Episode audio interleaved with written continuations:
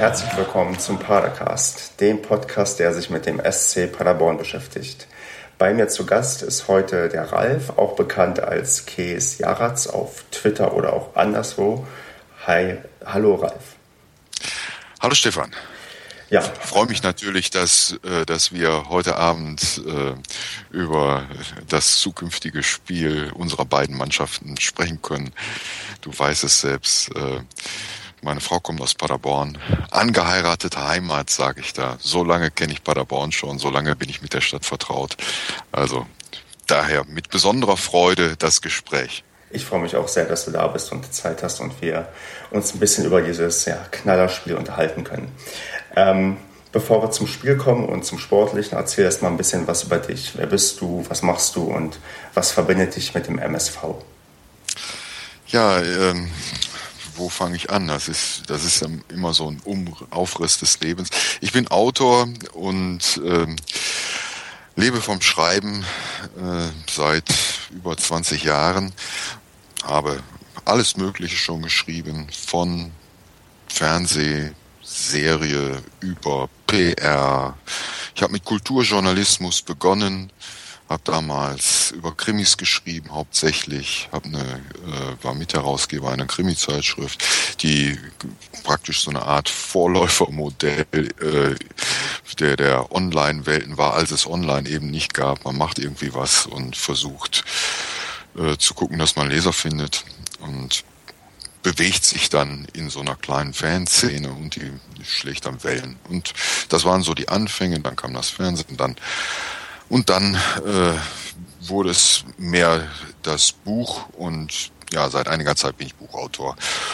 Und vor sieben Jahren habe ich dann, als ich noch auch einen großen Teil journalistisch gearbeitet habe, habe ich äh, mir gedacht, ich brauche einen Platz, wo ich etwas veröffentlichen kann, bei dem ich nicht unbedingt äh, Akquise betreibe, weil es doch eine aufzehrende Angelegenheit manchmal ist, wenn man da so Herzensthemen hat und ja, man findet keinen Platz dafür. Und dann war es der Zebrastreifenblock, den ich damals gegründet habe, bei dem ich gedacht habe, der Fußball und der MSV, die sind ein regelmäßig wiederkehrendes Ereignis, da kann ich gut drüber schreiben und dazwischen dann immer wieder Sachen einstreuen, die nicht unbedingt was mit Fußball Fußball zu tun haben, von denen ich aber glaube, dass die Leser, die ich mir dann äh, nach und nach erschreibe, dass die das dann auch interessiert.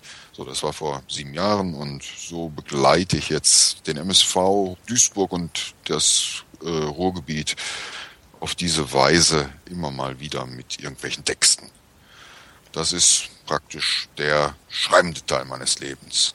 Ich bin in Duisburg groß geworden, und hab dann äh, bin dann zum Studium nach Köln gegangen, bin da hängen geblieben mit meiner Familie, da lebe ich jetzt seit 1983 und bin da in beiden Städten eigentlich froh. In Duisburg bin ich zwei, dreimal in der Woche. Also für mich sind Duisburg und Köln eigentlich zwei Viertel einer gemeinsamen Großstadt, die in meinem Kopf existiert. Köln ist ja auch nicht so weit weg, von daher kann man ja auch da bequem hin und her fahren. Das ist ja im, im genau. Ruhrgebiet genau. und Rheingebiet, das ist ja alles recht ja, bequem zu erreichen normalerweise. Genau, ist alles nah beieinander. Und äh, ja, du, äh, dann zurück zu der Frage, äh, wie, wie ist das mit dem MSV? Ich bin in den 70er Jahren, äh, Anfang der 70er Jahre, äh, fing also diese ganze Geschichte mit mir um den MSV an. Damals bin ich aufs Gymnasium gekommen, da gab es dann einen Mitschüler, der war durch seinen Vater ins Stadion gekommen und dann war da plötzlich irgendwann eine Clique da und von da an sind wir dann regelmäßig ins Stadion gegangen. Irgendwann gab es dann die Dauerkarte und ja, seitdem bin ich eigentlich dabei und habe den Kontakt selten verloren. Also zwischendurch in den 80ern gab es mal so einen Moment, da war ich sehr mit dem Studium beschäftigt und äh, da wurde es ein bisschen weniger, aber äh, grundsätzlich bewegt dieser Verein mein Herz eigentlich seit dieser Zeit. Das ist doch klasse. Bist du denn, bist du dann immer noch Dauerkartenbesitzer oder Schaffst du es ja. jetzt nur hin und wieder ähm, ins Stadion? Nee, äh, äh ich habe eine Dauerkarte, bin auf meinem Stehplatz, auf dem ich eben schon immer gestanden habe. Also sagen, nein, der Stehplatz ist mein Platz so. Da habe ich natürlich nicht immer gestanden, weil es ja einmal das Wedau-Stadion gab und sich dann auch die Ortschaften verändert haben. Aber äh, ich kann mir nicht, oder ich kann mir schlecht vorstellen, mich zu setzen. Ich bin da zu nervös. Ich muss mich immer ein bisschen bewegen und äh, auf der Stelle brauche ich so einen kleinen Raum, um, um äh, das Spiel, sagen wir mal, angemessen für mich zu sehen. Ich kann das, ich kann das sehr gut nachvollziehen. Also ich bin auch, habe auch immer, also habe auch meine Stehplatzdauerkarte und musste letztes Jahr oder letzte Saison bei einem Spiel auch sitzen, als ich in Berlin war.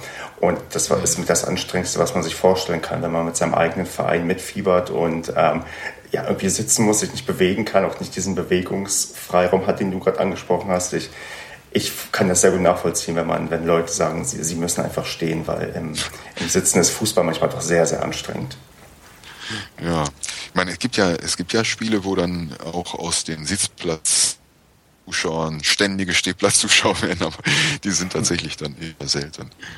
Ja, also von daher lieber lieber den Stehplatz weiternehmen als Dauerkartenbesitzer und äh, ja, also Heimspiele äh, immer dabei, Auswärtsspiel nicht alle. Ich mag das immer gerne, wenn ich äh, in äh, also die Auswärtsspiele mit, mit einer Übernachtung verbinden kann, wenn es weiter weg geht. In den, Im näheren Umfeld versuche ich die natürlich mitzunehmen. Ja. Aber die längeren Fahrten, das muss passen. Das ist ja auch in der Regel immer recht anstrengend. Also ich war ja auch ab und an schon mal ein bisschen länger unterwegs und wenn man bis nach Freiburg oder so fährt und den ganzen, der ganze Tag dafür drauf geht, das ist schon manchmal ein bisschen belastend. Aber, aber gut, Paderborn ist ja doch recht nah dran. Dann warst du, weiß nicht, bestimmt auch schon in Paderborn im Stadion. Hast du schon, weiß nicht, Hermann Lönz Stadion und Benteler Arena ja, erlebt? Genau, genau. Habe ich äh, bei, also beide Stadien habe ich erlebt und äh, äh, da kann man direkt schon vorausblicken auf unser Spiel am Montag. Mir wäre es lieber gewesen, es wäre ein Auswärtsspiel gewesen, weil die Chance beim Auswärtsspiel äh, größer gewesen wäre. Der MSV hat ja in Paderborn ein äh, wahnsinnig gutes, äh, eine wahnsinnig gute Ausbeute bislang gehabt bei seinen Spielen.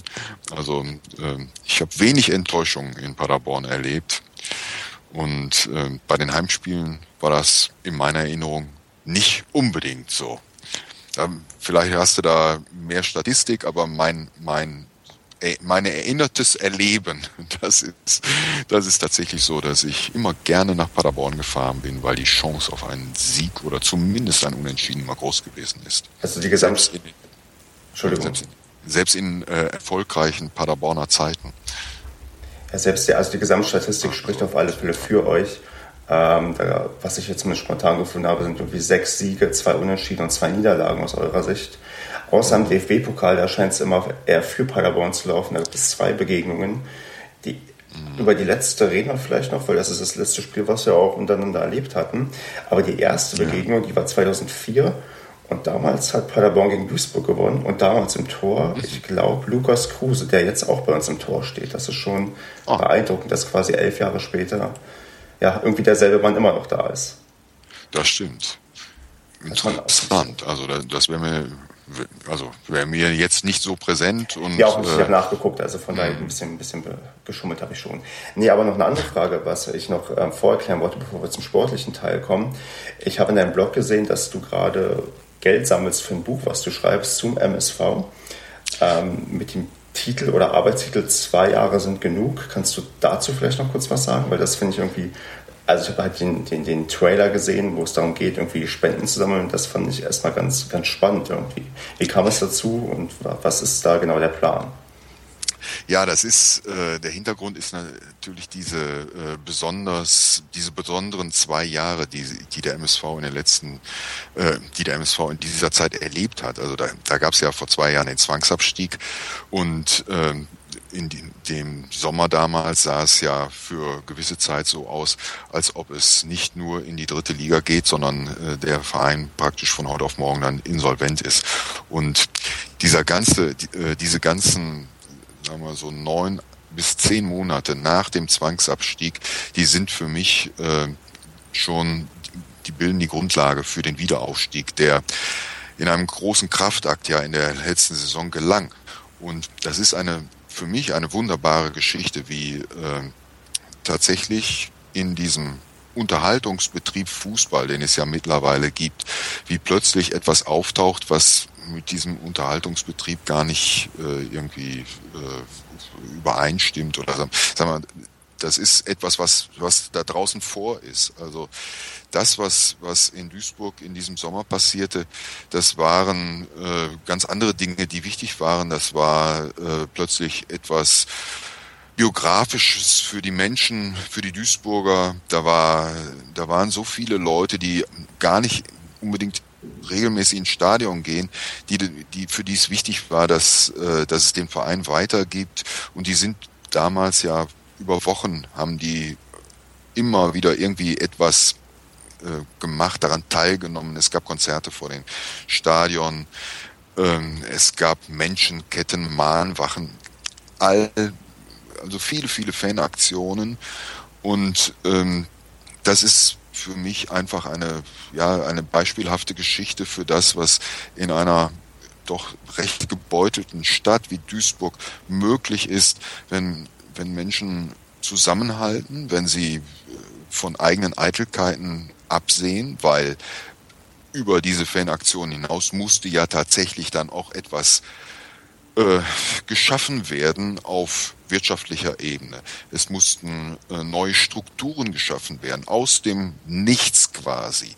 Und da waren doch dann ja viele Leute beteiligt auf allem, auf der ganzen äh, im Verein auf allen Ebenen. Diese Menschen, die haben unglaublich gearbeitet äh, und die Leute drumherum im Umfeld, die dann sich überlegen stecken wir jetzt weiter als Sponsoren Geld in diesen Verein, der äh, jetzt über Jahre gar nicht so, ja, also der eher sich auf den Weg gemacht hat unter der alten Präsidentschaft von Walter Helmich in diesen Fußball-Unterhaltungsbetrieb hinein, wo das Ganze ein Konsumangebot ist, wo das Ganze äh, wie soll ich sagen, also ähm, wo es gar nicht um einen ideellen Gehalt geht.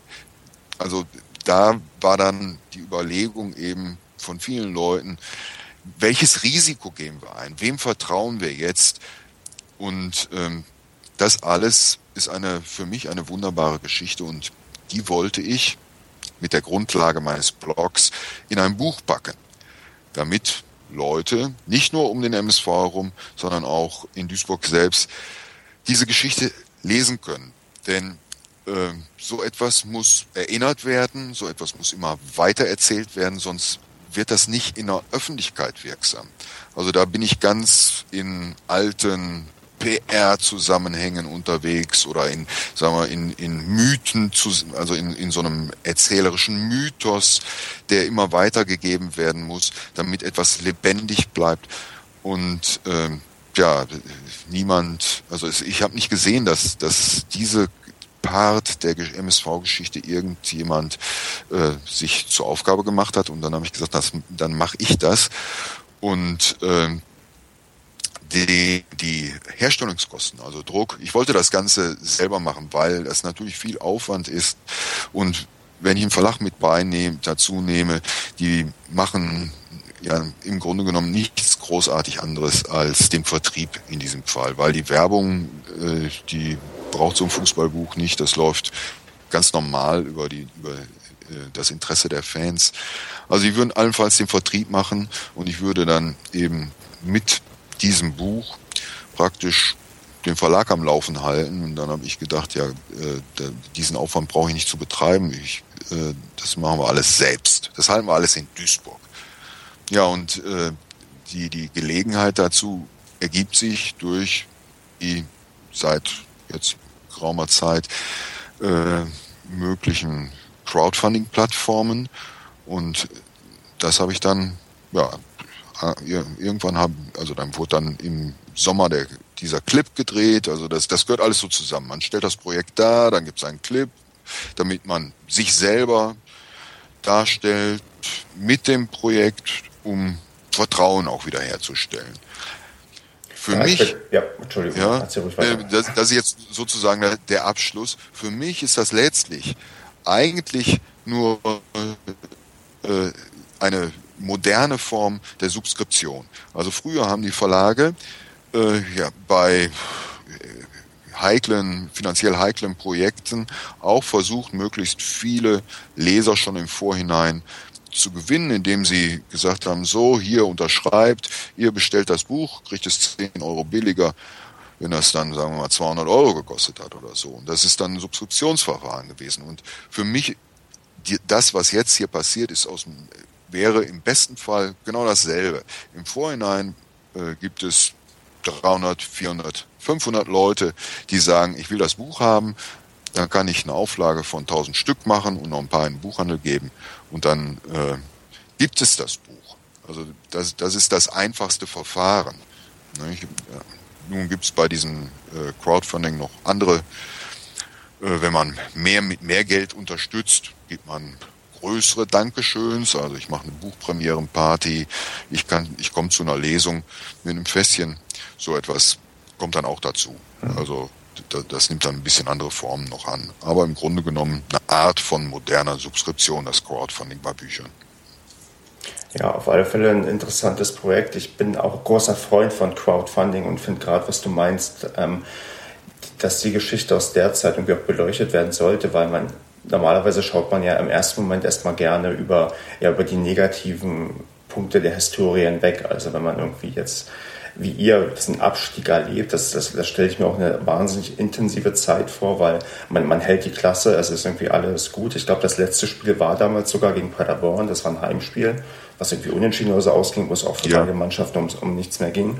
Und dann so, so ein paar ich weiß nicht, Wochen, Monate später, ist, ich habe es, für mich ist es mhm. nicht mehr so präsent, kommt halt die Meldung, ja, ähm, keine Lizenz für die zweite Liga. Damit hat der, also die Leute, die jetzt nicht vielleicht wahnsinnig tief drinstecken, die rechnen damit ja nicht, weil in der Regel so Lizenzentzug, das kommt ja doch sehr, sehr selten vor. Man ist es eher gewohnt aus unteren Spielklassen, dass sich irgendwelche Vereine ähm, in, zu viel vorgenommen haben und dann, weiß nicht, aus der Regionalliga absteigen. Aber dass dann das ausgerechnet irgendwie den MSV Duisburg erwischt, der irgendwie auch so gefühlt immer mindestens ein Zweitligist ist. Ich musste vorher nachgucken, wann ihr das letzte Mal irgendwie nicht zweite Liga oder erste Liga gespielt mhm. habt.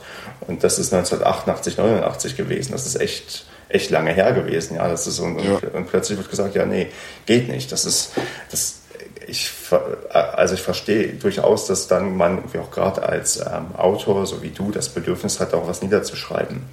Wie, wie hast du das denn damals irgendwie erlebt? Also diesen, also erstmal das Ende der Saison, hat man gedacht, okay, jetzt ist es irgendwie vorbei, jetzt können wir für die nächste Saison planen?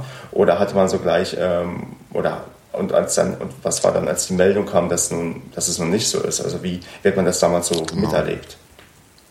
Ja, im, im Grunde genommen gibt es ja diese, diese Geschichte der äh, Bedrohung, die gibt es ja äh, bei vielen Vereinen der mhm. zweiten Liga. Äh, und diese, diese Geschichte der, der, des fehlenden Geldes wegen. Also, und gleichzeitig weiß man aus all diesen anderen Geschichten, letztlich gibt's, wird immer ein Dreh gefunden, um dann dieses fehlende Geld irgendwie zusammenzubekommen, Sponsoren, keine Ahnung. Also unterschiedliche Modelle gibt's dann ja. Und beim MSV war es äh, im Laufe der Saison, das war im Winter, im alten Jahr, also 2000, äh, Ende 2012, äh, wurde das doch ja, da, da, da war plötzlich mit einer äh, anderen Alarmstimme als in den Vorjahren äh, deutlich in die Öffentlichkeit transportiert worden. So, äh, es kann eng werden. Wir brauchen unbedingt noch so und so viel Geld. Ich weiß das nicht mehr, wie viel. Und ähm, diese andere Alarmstimme, die ja, die, die nahm man dann so wahr und gleichzeitig eben im Vertrauen darauf, dass äh, solche Alarmstimmen ja immer mal wieder zu hören sind, äh, ging dann die Saison zu Ende. Und die Berichterstattung, die müsste ich jetzt nochmal nachlesen. Also es gab kurz vor Ende der Saison oder kurz danach dann ähm, dass, dass die, die Meldung, also den, den Bericht, so, die Unterlagen sind abgegeben, alles ist in letzter Minute äh, wunderbar gelungen und äh, es, es wird keine Probleme geben. Das aus dem äh, geschäftsführenden Raum dieses Vereins.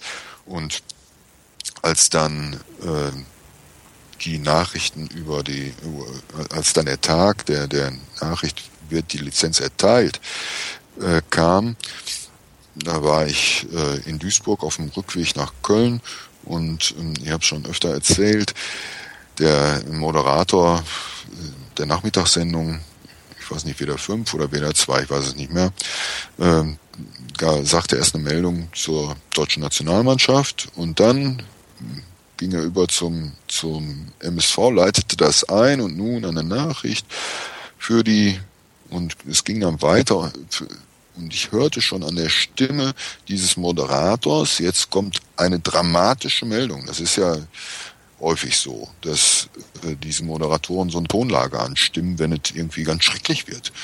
Und als dann der Name MSV fiel, dann dachte ich, oh Gott, nein. Und ja, und äh, dann war nur noch die Vollendung, ist, die, die Lizenz wird nicht erteilt.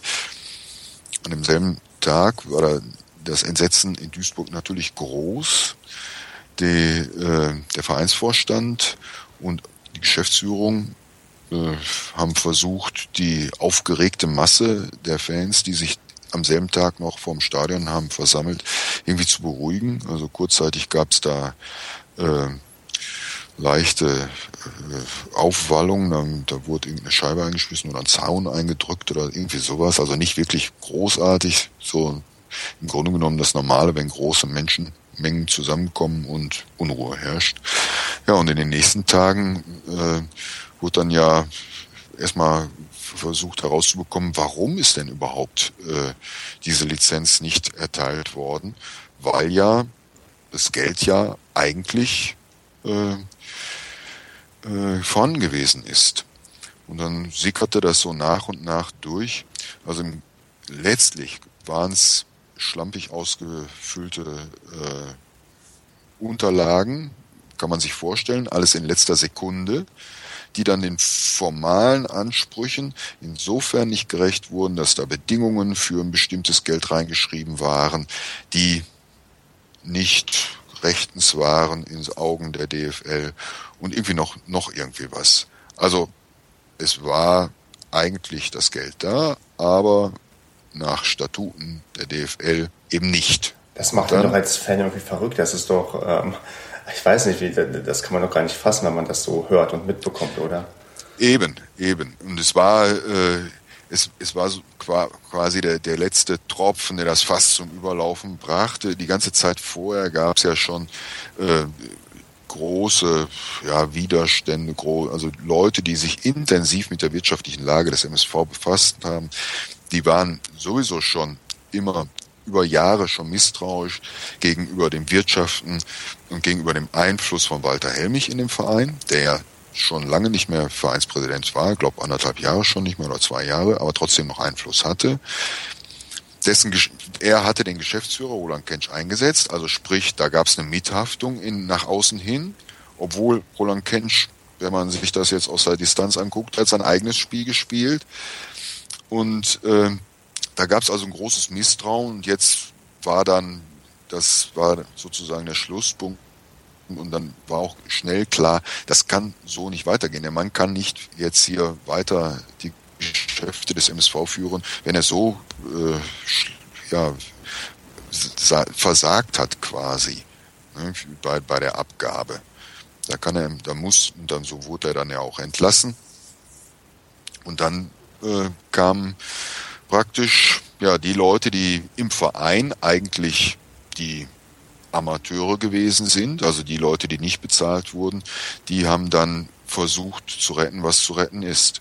Und das war eine anstrengende Zeit für diese Leute, die dann eben alle möglichen Sponsoren an einen Tisch holen mussten und gucken, dass das Geld dann wieder zusammenkommt. Denn, das muss man sich ja auch vorstellen, in der dritten Liga, wo es dann hingehen sollte, brauchte man sieben Millionen Euro mehr als in der zweiten Liga, weil die Fernseheinnahmen natürlich geringer waren, aber auch die Sponsorengelder waren äh, in der dritten Liga natürlich nicht mehr so hoch wie in der zweiten Liga. Und alles musste neu verhandelt werden. Also das war eine riesen, eine riesen Arbeit, die innerhalb von zwei oder drei Wochen äh, gemacht werden musste.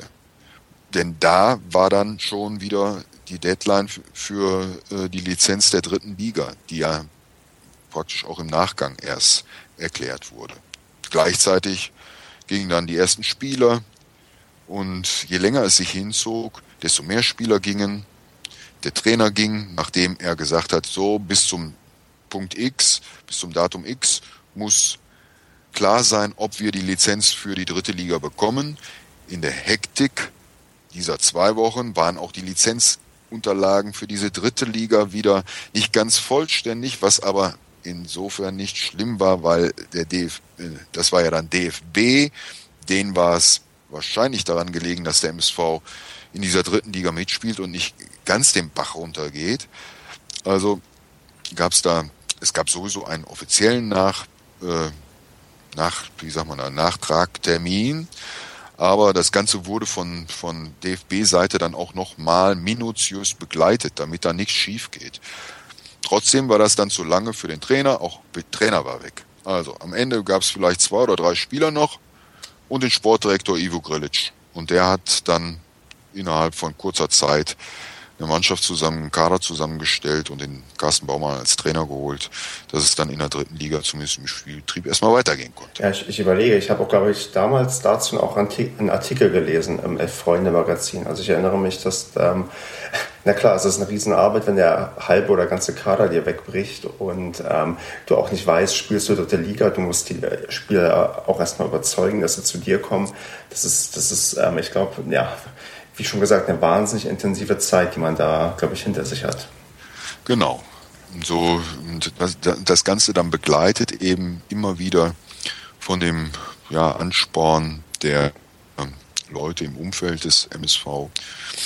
Leute, also äh, es gab unterschiedlichste Konzerte vom Stadion, von Klassik über Rock, über Hip-Hop bis hin zum, äh, da kam dann so eine Blasmusikkapelle also, und, also immer wieder was Neues.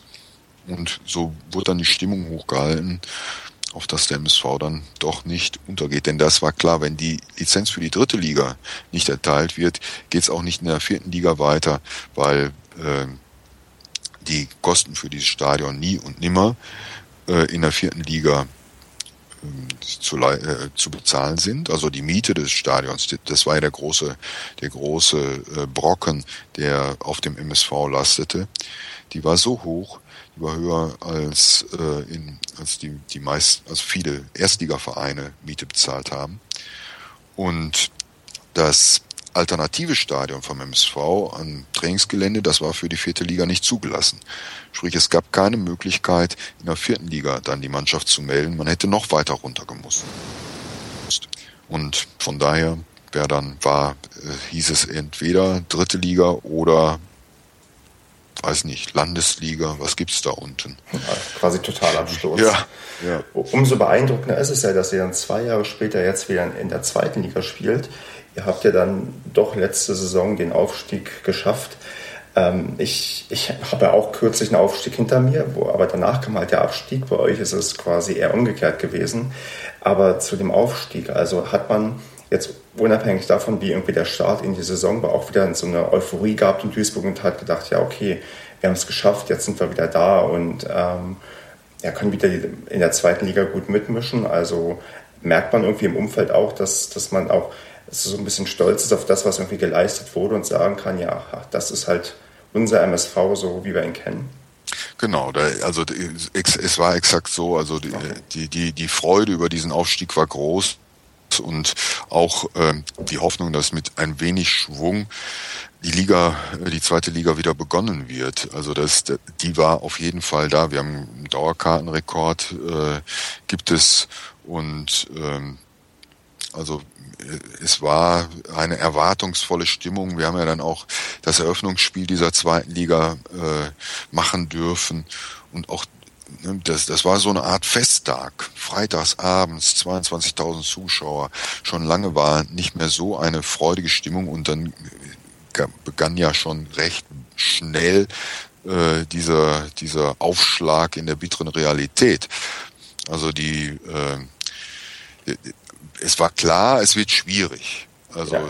es, das, das war von Anfang an klar, dass das nicht einfach sein wird, die Klasse zu halten, aber dass, dass am Anfang die ersten vier Spiele war die, die, die Qualität der Qualitätsunterschied äh, innerhalb des Spiels so derart groß, dass man gedacht hat, wie, wie soll das enden? Also wie soll diese Mannschaft jemals überhaupt irgendeinen Punkt holen?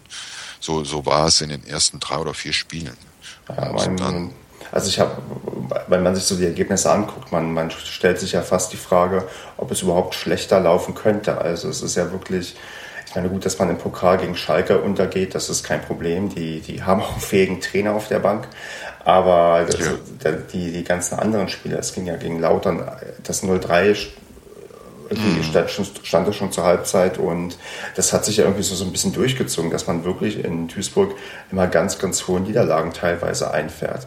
Ich dann aber auch mal wieder erstaunt bin, äh, dass man manchmal doch noch irgendwie sich so ein bisschen zurückkämpft, ja, wo man denkt, okay, so aufgeben tut man sich in Duisburg anscheinend nicht. Also, dass man irgendwie gegen Bielefeld noch irgendwie von dem 0-2 auf ein 2-2 kommt oder jetzt auch am Wochenende gegen Union auch 3-0 zurücklag und man dachte, okay, das war's. Und am Ende steht es noch 3-2 und wird nochmal ein richtig knappes Ding. Also, das sind zwar auch keine Siege, die ihr geholt habt, aber besteht Hoffnung? Also so, so aus den ersten Spielen äh, wächst die Hoffnung vielleicht auch mit der Zeit gerade, weil die Spiele ein bisschen besser gelaufen sind? Oder wie ist gerade so die, ja, die, die Stimmung in Duisburg nach den ersten neun Spielen? Ja, also äh, in, in den letzten Spielen, in den letzten vier, ich glaube mit Fürth, da war da das Spiel gegen Fürth, das war zum ersten Mal eine, äh, da zeigte die, die Mannschaft zum ersten Mal eine wirklich überzeugende Leistung. Und das ging ja unglücklich dann in der letzten Spielsituation mit dem Ausgleich äh, gefühlt verloren. Also äh, selbst in den Niederlagen danach war war der, Ansatz, der spielerische Ansatz da. Also so, dass, dass wir gedacht haben, ja, äh, wenn es nicht das und das gibt und wenn es nicht den Fehler gibt, dann läuft's besser. Also jetzt gegen gegen äh, Union, die erste Halbzeit äh, war der MSV Spiel bestimmt und äh, Union kommt dreimal vor das Tor des MSV und die machen dreimal äh, den Ball da in dieses Netz rein, das ist schon sehr frustrierend. Also da äh, weiß man natürlich nicht, das ist das eine. Wenn das passiert, wird diese Mannschaft absteigen. Also die, die strengen sich an, die spielen am Leistungslimit, sind spielerisch ganz solide, schaffen es nicht, die letzte äh, Situation präzise dann auszuspielen, brauchen deshalb mehr Chancen als andere Mannschaften. Und dann kriegen sie den Ball nicht ins Tor des Gegners rein. Dafür muss der Gegner nur einmal vor das Tor kommen und dann wird praktisch die Schussbahn dem freigemacht. Also da, so geht's natürlich gar nicht. Und äh, das war wieder dieser ernüchternde Teil. Zweite Halbzeit mit äh, zwei Toren des MSV.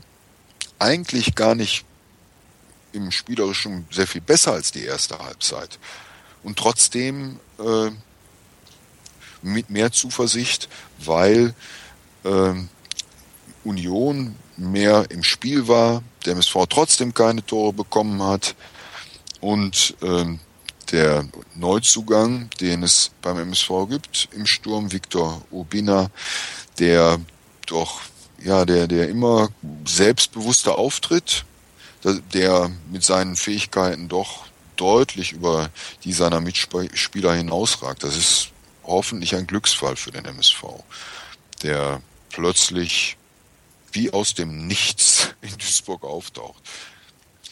Ja, der war ja vereinslos. Hast du das mitgekriegt? Das, ja, der war ja vereinslos und dann habt ihr euch den genau. geholt. Der war auch bei recht namhaften Vereinen schon irgendwie engagiert. Ja. Also ja, er hat bei Inter Mailand gespielt und dann, das war so, also das war praktisch glaube ich, so, das ist so dieser klassische Verlauf von Leuten, die äh, in Europa dann versuchen sich durchzusetzen. Großer europäischer Verein, Inter Mailand, kleinerer englischer Verein, West Ham United, glaube ich. Und äh, danach, danach äh, einen kleineren russischen Verein, Lokomotive Moskau. So. Und da gab es dann Streit. Der Mann hat nicht mehr gespielt, anderthalb Jahre, glaube ich, und äh, wollte jetzt unbedingt, der ist 28, will, wollte unbedingt spielen und äh, der sein Berater, der hat einen guten Kontakt zum MSV. So ist es anscheinend irgendwie entstanden, dass er sich jetzt in Duisburg präsentieren will. Und äh, ja gut, er kann das nicht alleine machen. Er braucht natürlich äh, eine gut funktionierende Teilmannschaft vorne und dann eine starke Abwehr und dann kann das funktionieren. So. Genau, das ist ja auch mit eins seiner Hauptprobleme, dass er einfach keine, oder dass er recht, obwohl wenig Tore da schießen, das kann Paderborn besser. Wir haben erst fünf Tore geschossen, da verkastiert er aber die meisten Tore. Das ist aber. Ja. Mit Abstand.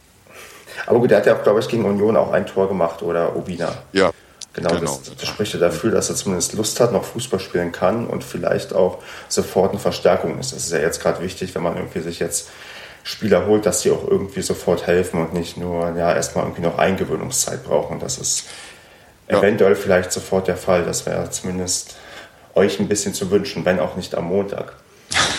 ähm, was, was es muss, da muss ich direkt zwischengrätschen, weil es nur am Montag sein kann. Wenn es nicht am Montag passiert, dann ist, glaube ich, Zappenduster. Was, was, was mich ein bisschen erstaunt bei der ganzen Sache, ja, also jetzt neun Spiele ohne Sieg mhm. und dann teilweise auch 0 zu 5 gegen Braunschweig untergegangen, dass der Trainer bei euch noch fest im Sattel, also was heißt fest im Sattel sitzt, aber ich hätte mhm. jetzt gedacht, äh, irgendwann muss er mal fliegen, wenn es keinen Sieg gibt. Ja. Warum ist das noch nicht passiert? Also ich, ich würde sagen, mehrere, mehrere äh, Dinge spielen da zusammen. Zum einen gibt's äh, eine objektive Grundlage, die ihm da die Arbeit erschwert, nämlich dass die Hälfte seines Kaders verletzt ist. Also äh, er hat die Hälfte seines Kaders als Spielausfälle, also äh, die drei Langzeitverletzte, drei mittelfristig Verletzte und dann waren beim letzten Mal, glaube ich, nochmal zwei gelb, äh, einmal gelb-rote Karte, rote Karte. Also viele Spieleausfälle. Und äh, das zweite ist natürlich das Geld. Also äh, da, das ist, ist natürlich auch eine Steilvorlage für die Boulevardpresse, die dann äh, titelt äh, Letieri nur wegen des Geldes nicht draußen, was Quatsch ist. Also äh, aber es ist trotzdem natürlich ein Argument. Klar. Und das Dritte ist ganz klar, dass, ähm, dass ihm nicht große Dinge in, in diesen Anfangstagen anzulasten sind. Also jeder Trainer hat äh, seine Vorlieben, wie er spielen lässt und im Grunde genommen ist das alles nachvollziehbar, was er da gemacht hat. Wenn man auch bei bestimmten Dingen anderer Meinung sein kann. Am Anfang hat er die, die Innenverteidigung auseinandergerissen und äh, die, die, die erfolgreiche Innenverteidigung der dritten Liga, äh, den to, äh, Tobias, to, Meißner, mein Gott, Tobias? Thomas? Schon wieder einen Vornamen vergessen. Obwohl er schon so lange jetzt beim MSV ist. Das ist das Alter. Wahrscheinlich. Also, ja. Also, stattdessen spielte das den Bombenheuer neu eingekauft, schon mal beim MSV gewesen, nach dem Zwangsabstieg nach Düsseldorf da, aber auch nicht wirklich sich hat durchgesetzt.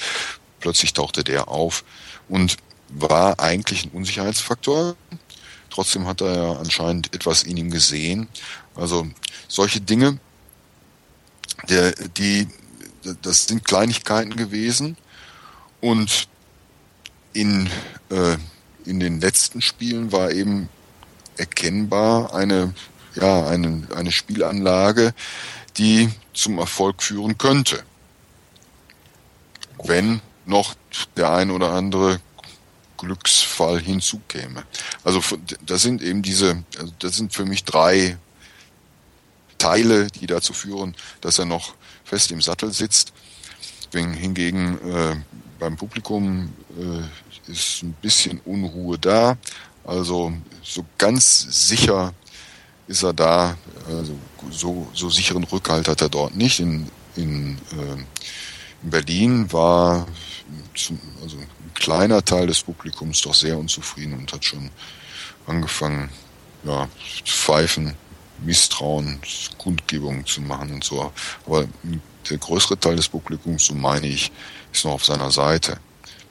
Andererseits, wenn jetzt gegen Paderborn wieder eine Niederlage vorhanden sein sollte, ergeben, sich ergeben könnte, ja, man, dann, dann ist das sozusagen so eine Art Gesetzmäßigkeit. Ne, zehn Spiele ohne Sieg. Hm, frage genau, mich dann auch die Länderspielpause, die vor einem liegt, dass man auch ja. ein bisschen mehr Zeit vielleicht hat. Das ist, das sehe ich in, in Paderborn ähnlich. Wir sind ja jetzt auch nicht sonderlich gut gestartet und ähm, auch da wird, äh, also der Trainer hat bei uns, bei den Fans deutlich weniger Rückhalt. Der hatte von vornherein keinen großen Rückhalt und ähm, wird halt kritisiert, weil, also was dein dritter Punkt angeht, denn erkennen viele bei uns nicht wieder. Also sowas wie ein Spielsystem oder so oder eine Idee hinter dem, was da gemacht wird das, das fällt, zumindest wenn man sich so natürlich das böse Internet durchliest, das fällt vielen mhm. Leuten schwer. Und das fällt mir persönlich auch schwer. Na klar, ich träume noch von dieser Zeit, wo irgendwie André Breitenreiter da war und idealisiere vielleicht auch ein bisschen im Kopf, wie gut das damals gewesen sein soll. Da lief es am Anfang auch nicht gut. Mhm. Aber das ist, ich denke auch, also wir werden am Montag so, also wenn solange es kein Unentschieden gibt, gehe ich eigentlich garantiert davon aus, dass zumindest ein Trainerposten frei wird. Ja. Oder siehst du ja. das anders? Also ich weiß nicht. Ja, ich denke es auch. Also wenn ich das äh, zumal die, äh, ich habe das ja so ein bisschen außer Entfernung dann auch in Paderborn mitverfolgt, wie die, wie die äh, Stimmung am Anfang der Saison gewesen ist. Das, da, da erwartete man ja nicht, dass es äh, direkt unten in den Tabellenkeller ging, sondern äh, man hat ja doch die Hoffnung, dass man einigermaßen stabil in diese zweite Liga geht. Ne? Genau, und auch wenn man sich den Kader anguckt, der auch recht gut bei uns besetzt ist und man denkt eigentlich, das ist der stärkste Kader, den wir jemals hatten und ähm, mhm. damit muss man nicht gegen den Abstieg spielen. Ich meine, dass man nicht unbedingt mhm. um den Aufstieg mitspielt, ist klar. Die zweite Liga ist ähm, eine sehr, sehr starke Liga. Du hast ähm, sowas wie RB Leipzig, mit denen du dich auf lange Sicht auf mhm. keine Fälle messen kannst. Aber also insgesamt ist, wo man da steht, da wollte niemand stehen, da hat auch niemand erwartet, dass man dort steht, aber irgendwas ist bei uns anscheinend gehörig schief gelaufen. Das ist in so einem, das ist ein Absteiger aus der ersten Liga, dass das, also diese Tabellenposition eher weniger zu verzeihen, dass irgendwie jemand, der aus der dritten Liga hochkommt und bei dem es sowieso wahrscheinlich mhm. einfach nur gegen den Abstieg geht, dass der unter Umständen beim Fehlstart bis zum Ende der Saison ganz unten drin steht. Das ist, das ist fast normal, das passiert einfach, aber wie es in Paderborn mhm. gelaufen ist, das sind so, naja, da treffen dann irgendwie am Montag zwei Welten aufeinander. Ja, wobei äh, ich finde das für einen äh, Erstliga-Absteiger, der äh, alles dran gesetzt hat, drin zu bleiben, auch gar nicht so selten. Also für mich ist das also auch ein Bild, das ich wiedererkenne. Ich weiß nicht, wie, wie war das mit Düsseldorf? War es Düsseldorf irgendwann mal? Also ich weiß noch sehr genau, wie es mit Fürth war. Fürth mhm. ist halt auch, ähm, ich finde, mit Paderborn immer recht gut vergleichbar. Also ich glaube, also mhm. von den finanziellen Möglichkeiten, vom Zuschauerinteresse. Ähm, mhm. Wir sind in der ersten ähm, Saison nach dem Abstieg auf Platz 3 gelandet, dann halt bitter gegen den HSV in der Relegation gescheitert und hatten danach erst den Einbruch. Da hat man irgendwie den Umbruch damals deutlich besser hinbekommen. Ich weiß nicht mehr genau, wie es in Düsseldorf und Braunschweig war, aber das ist, mhm. man hat gesehen, es kann auch klappen. Und ich glaube nicht, dass äh, in Fürth mhm. ja, die Sachen großartig anders gelaufen sind als bei uns vielleicht. Oder man hat vielleicht auch, vielleicht auch den Luxus gehabt, dass Fürth sehr früh als Absteiger feststand und man schon mhm. frühzeitig auch planen konnte. Bei uns war ja immer das Problem, dass nach äh, Zeit, ja, nach immer so gewissen Abständen weitere mhm. Spieler gegangen sind, ihre Ausstiegsklausel genutzt haben und man plötzlich da stand und dachte, ja, was nun? Und dann kamen irgendwie die Panikkäufe noch nach dem, also kurz vor Ende des Transferfensters. Das sind dann so Sachen, mhm. die kommen dann zusammen, dann sind irgendwelche Spieler verletzt oder bringen die Leistung nicht und plötzlich, oder wollen auch eigentlich gar nicht mehr in Paderborn spielen. Einigen wirft man Lustlosigkeit vor oder einige wurden auch schon suspendiert, weil sie halt sich mit dem Trainer angelegt haben.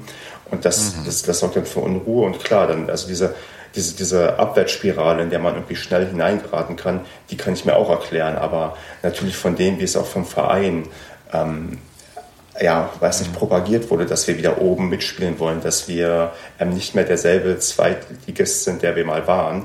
Das, das mhm. ist schon, das schürt halt andere Erwartungen und dann ist man ein Stück weit enttäuscht, auch verständlicherweise, wenn es dann nicht so läuft.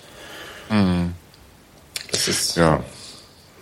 Ich, ich, hoffe natürlich, äh, dass beide Vereine in der Liga bleiben. Also, das hoffe ich auch. Da gibt's, gibt's ich, mittelfristige. Allein schon wegen der ähm, Reisedistanz, das macht es immer ganz, ja. ganz, ganz entspannt.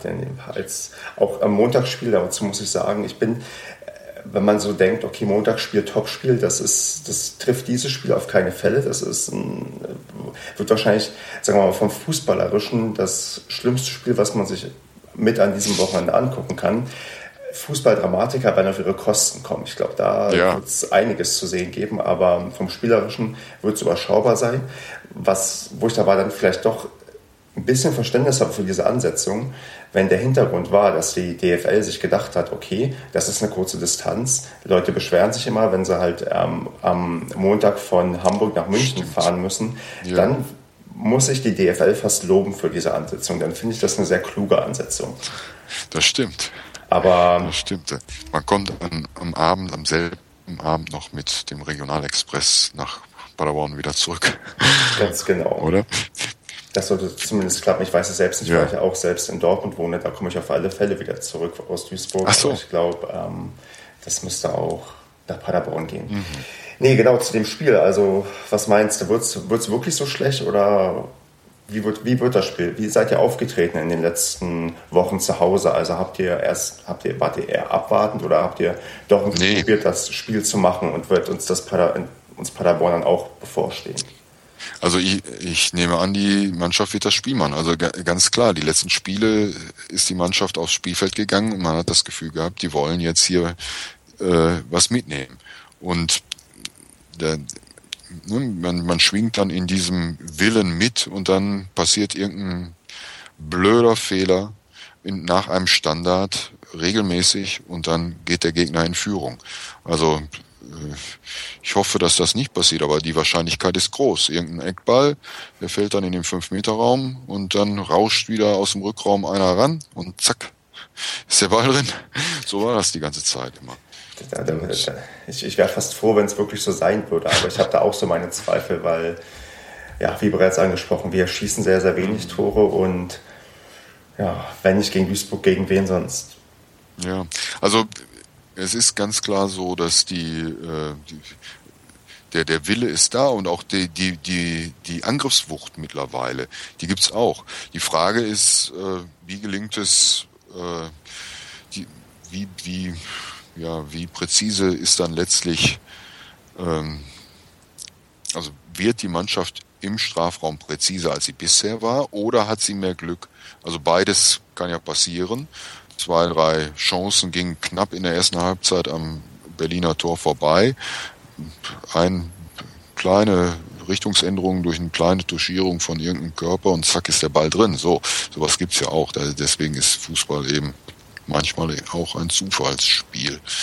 Und äh, womöglich geht's aber auch so, dass während der Woche das Training dahin geführt hat, dass es vorne noch präziser geht und Ubina in, dem, in das Mannschaftsspiel noch besser eingefügt ist. Also beides ist zu erwarten. Ich erwarte jedenfalls einen MSV, der eher äh, in das Spiel geht wie in ein Pokalspiel, weil klar ist, ohne Sieg äh, können wir hier nicht rausgehen.